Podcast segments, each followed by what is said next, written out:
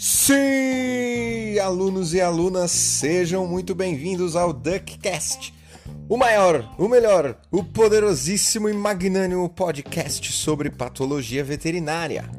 E hoje temos um episódio completamente especial.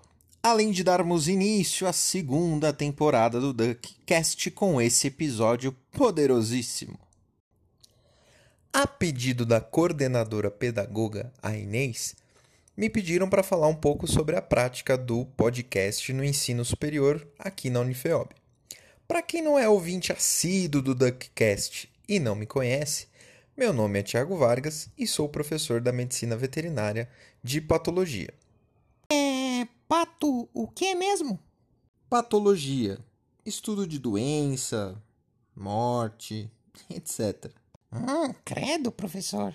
Por isso, o nome do podcast. Duck, pato, hã? Pegou? E você já deve estar se perguntando: por que raios eu faria um podcast? Hoje em dia, os alunos estão muito atarefados, né? Cheio de atividades, provas, aulas.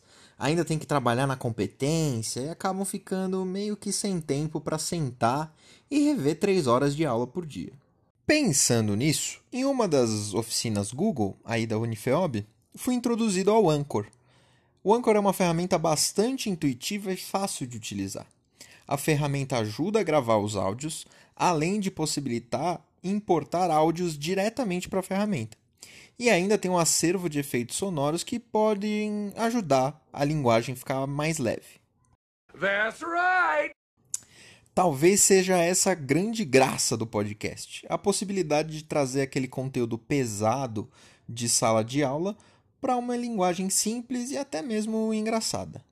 Ai, professor, eu não acho engraçado quando você fica me imitando. Essa é outra graça que eu acabei trazendo para o podcast, né? Trazer personagem para deixar a aula mais dinâmica, né? Com essa pandemia, algumas aulas ficaram difíceis de ficar falando só para a tela do computador. Pelo menos aqui eu falo com, comigo mesmo. No caso específico do meu podcast, a ideia é trazer um material complementar à aula. É, nas aulas teóricas eu trago um material mais leve que posso abordar com calma, sem correria, e o podcast funciona como conteúdo adicional. Ele faz parte do conteúdo, mas pode ser feito fora da sala de aula. Tá, mas daí você deve estar tá se perguntando, né? Como é que eu faço para começar? Eu vou ter que sair comprando microfone, lapela, captador, fazer um estúdio à prova de som? Na verdade, não. O processo de gravação ele é bastante simples. Não precisa sair comprando material e ferramenta, né? O celular já é a sua melhor ferramenta. O microfone do celular ele já é muito melhor que a maioria dos microfones que a gente tem padrão no mercado. Escolha um local da sua casa bem quieto, de preferência com bastante almofada, travesseiro. Normalmente eu prefiro gravar em um quarto, em cima da cama, para não ficar aquele eco no fundo. O próprio Anchor já ajuda na gravação, fazendo um pequeno filtro de som, deixando o som mais clean. Aconselho sempre a ouvir os áudios que você está gravando para ter ideia como que está ficando. Tá, professor, mas daí eu tenho que gravar tudo de uma vez e não posso errar mais. Claro que não. O Anchor tem a ferramenta de corte, para você cortar aquele errinho no fim. Uau! Eu aconselho a fazer um roteiro. Existem duas formas de fazer esse roteiro.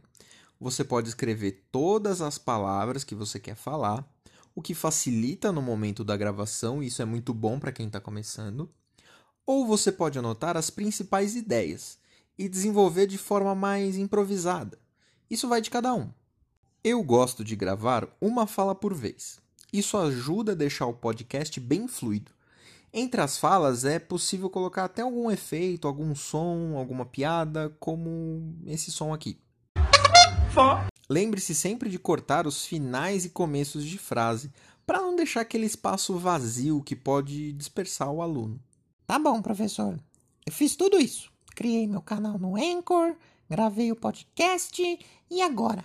Como que eu faço para espalhar a palavra? A partir do momento que você terminar a gravação e considera o seu episódio pronto, você pode publicar no Anchor.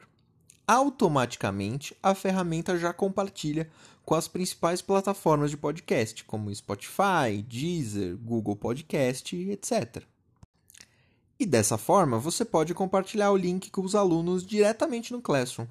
O Anchor ainda disponibiliza uma série de estatísticas sobre a reprodução do seu canal e seus episódios, dando características de tempo de reprodução por episódio, é, gráfico de cronologia, seus melhores episódios, qual plataforma utilizada para ouvir, dados dos ouvintes como idade, sexo e até mesmo o país de origem.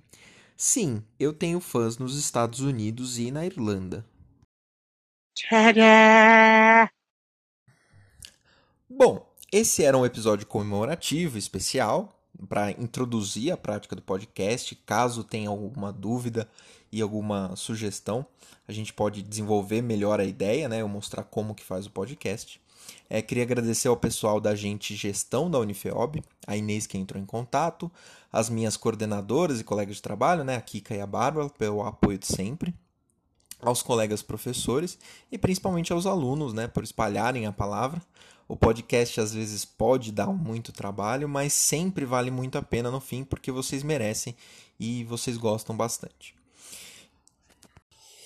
E com isso damos início ao semestre letivo do DuckCast. No próximo episódio falaremos de alterações de desenvolvimento do sistema cardiovascular. Então é isso, nos vemos no próximo episódio. Tchau, obrigado.